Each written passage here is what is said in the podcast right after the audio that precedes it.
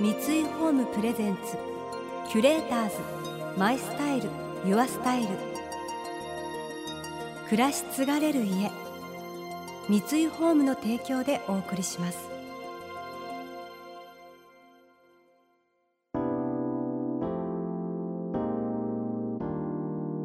溢れる情報の中で確かな審美眼を持つキュレーターたちがランデブー今日のキュレーターズは佐藤愛子です。真野直美です。想像力を刺激する異なる二人のケミストリー。三井ホームプレゼンツキュレーターズ。マイスタイルユアスタイル。ナビゲーターは田中れなです。今日のキュレーターズは女優の佐藤愛子さんと起業家の真野直美さん全日本国民的美少女コンテストでグランプリを受賞しその後数々のテレビドラマなどに出演されてきた佐藤さん。一方ホスピタリティコンサルティングなどを提供する株式会社ラグジュリークを設立。さまざまな形で日本と海外のリエゾン役を務める真野さん。東京オリンピックに向けて観光業に携わる人だけではなく国や自治体の関係者にも役立つインバウンドマーケティングを紹介する一冊「おもてなし」という幻想10年先の日本を作るインバウンド立国論という本も出版されています。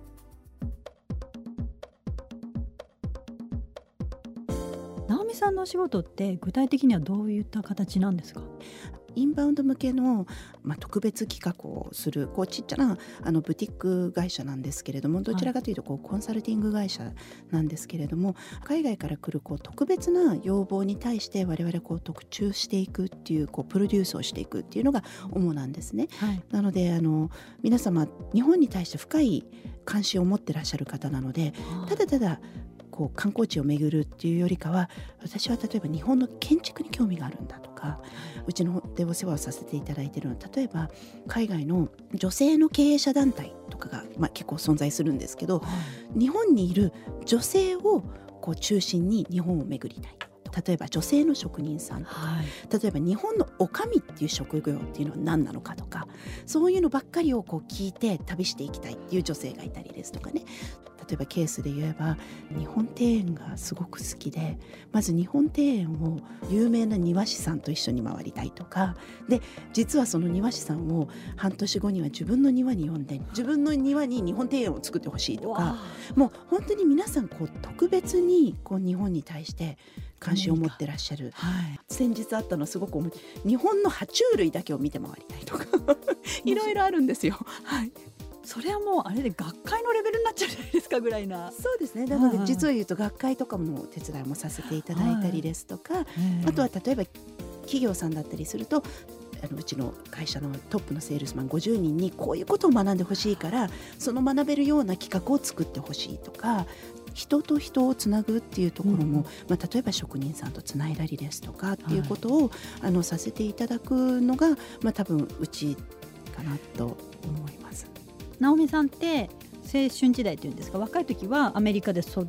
たんですよね。そうですね。幼少期って言いますか、はい、高校ぐらいまでしたっけ、はい、えーと、生まれてから3歳と一旦東京に戻ってきてで6歳から15歳までアメリカにいたのでそうですね、うん、もう高校半ばぐらいまで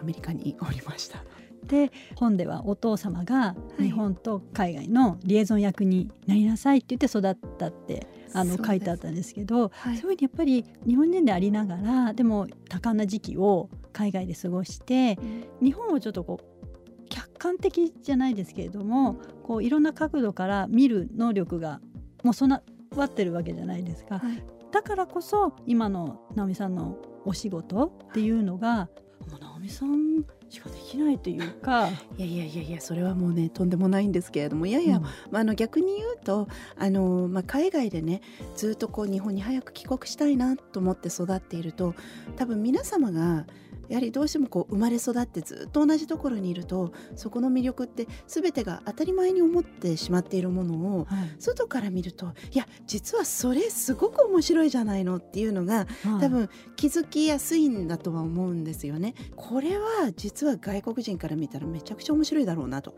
うん、でしかもそれを自分の国のことだったりするとそれがどう面白く伝えればいいかっていうそのストーリーテリングの部分もなかなか難しいと思うところを少しでも相手に伝わりやすいようにこう落とし込んでいくっていうのかなっていうのが我々の仕事なんじゃないかなと。だからあの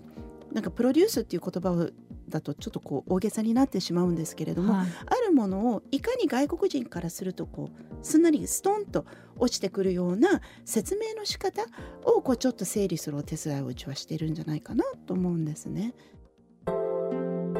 キュレーターズマイスタイルユアスタイル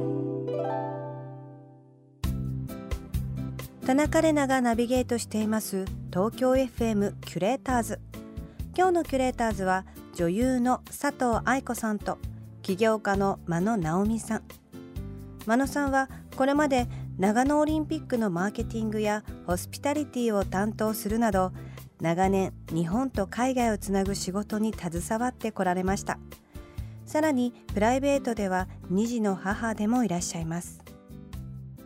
最初にその起業をしようとした時って誰もあまりやられてないことをする時っていうのは壁にぶち当たるじゃないですけど、うん、まあ、数々のこう失敗じゃないですけれども、うん、前例がなかったりとか先輩がいなかったりすることをするっていうのは開拓するっていうのはすごく勇気がいたりあのパワーが必要だったりするとは思うんですけどそれを家庭の妻であり、うん、2児の母親でもありっていう立場で両立じゃないですけどやりていくそのエネルギーのバランスの取り方ってどうしてるんだろうっていつも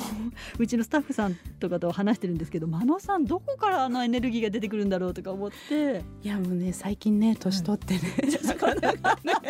あのいやえっ、ー、とそうですね。なかなかバランスが取れてるかどうかやはりその母親業としてもこう妻としても全てが望む通りまでできているかっていうとそれはもうなかなかね24時間の中で自分で自分との戦いなんですよね。はい、ただやはりその日本人であって、まあ、たまたまこう特殊な境遇の中で育っているので日本がこんなに素晴らしい国なのに外国人にもっともっとそれがを伝えたいっていうそれがま根本的なライフワークとしてあるからこそやはりなんとかこのあの起業した時にですね確かにおっしゃる通り苦労も絶えずに、そのインバウンドっていう言葉は今がはこれだけ言葉としてもね普及しているんですけれども。はいそれこそ私が1社目を立ち上げたのっていうのが2007年だったのでその当時っていうのはもちろんオリンピックっていうのもまだ決まってなかったですし、はい、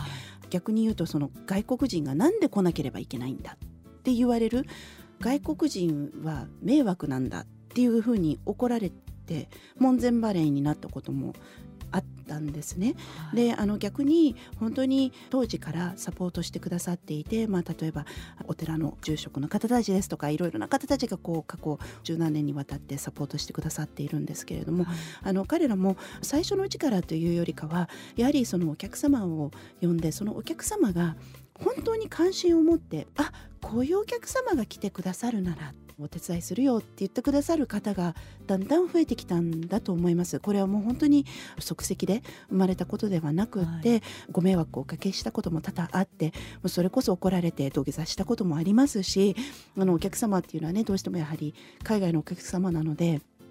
価値観が違ったり例えば平気で、まあ、時間が通りに来なかったりとかお食事も急にお腹の体調が悪くなっちゃってキャンセルになっちゃったりとか、はい、いうことはよくよくあるんですけれどもやはりお客様を我々も教育する、まあ、お客様とすごく近い関係にいるので、はい、いやそのキャンセル料とかそういう問題ではなくって何日もかけてこの方はあなたのために食材を準備してくださっているので、はい、席を空けてしまうこと自体が失礼なんだよっていうことを言うと皆さんやっぱり理解をしてくださるのでやはり我々も、はい、観光客をただただ観光客ってとらわれるのではなくて、はい、一人一人をこう大切に大切にお客様を育てているっていうのが、まあ、現状ですね。はい、でも今だから私もそういった意味で、あのまあ来年本当に2020東京オリンピックあって、うん、でそのためにはなんか日本人ってやっぱりおもてなし好きだから、うん、日本人としてそういった方が来た時にどういうコミュニケーションを取ったらいいんだってすごくやっぱり考えてると思うんですけど、うん、意外と日本人って相手の立場になってものを考えるの得意じゃないですか、うん、だからそれはもうできてるから我々のことをもうちょっと知ってもらえるように、フラットに行くっていうんですかね、そこも大事、うん、そうですね。自分の気持ちを言うのも大事なんだけど、はい、うまく言えない自分たちもなんて言うんでしょう知ってもらうっていう、うん、こうじゃあそのバランスどうやったら取ったらいいのか分かんない方はこの本読んだ方がいいと思います。ありがとうございます。ぜひぜひ。キCurators。My Style。Your Style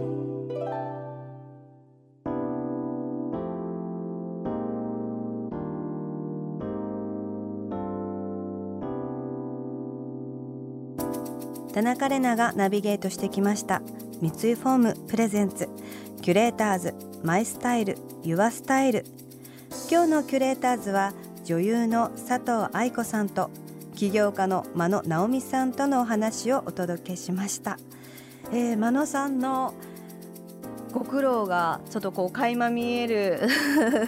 お話だったんですけどやっぱりその日本人の価値観と海外の方の価値観ってやっぱり大きく違うところってありますよね。まあ、キャンセルっていうところの意識の高さ低さって言ったらあれですかもしれないですけどどちらの感覚も分かってないとできないことだと思うので。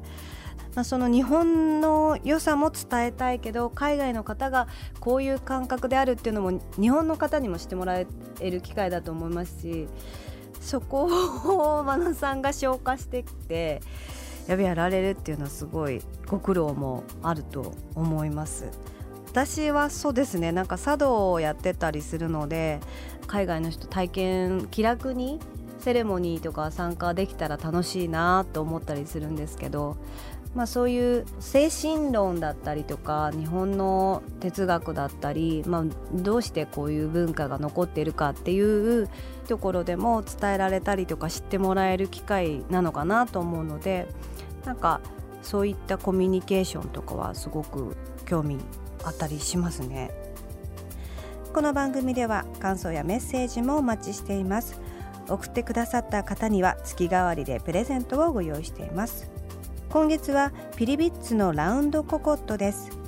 創業200年に及ぶ伝統あるフランスの磁気ブランドピリビッツ。やや青みを帯びた白い頭肌は和食でも洋食でも食事でもデザートでもジャンルを問わずお料理をより美味しく美しく引き立てます。盛り付けてテーブルに並べればそれだけでホームパーティーにも映える一品が完成します。またインテリアライフスタイルなどあなたの暮らしをより上質にする情報は Web マガジンストーリーズのエアリーライフに掲載しています。今月のリコメンドトピックは我が家のクリスマスは大人かわいいスタイリングでです。詳しくは番組のホームページをご覧ください。来週も引き続き佐藤愛子さんと真野直美さんをお迎えしてお二人の休日の過ごし方を伺っていきます。それでは素敵な週末をお過ごしください。田中れなでした。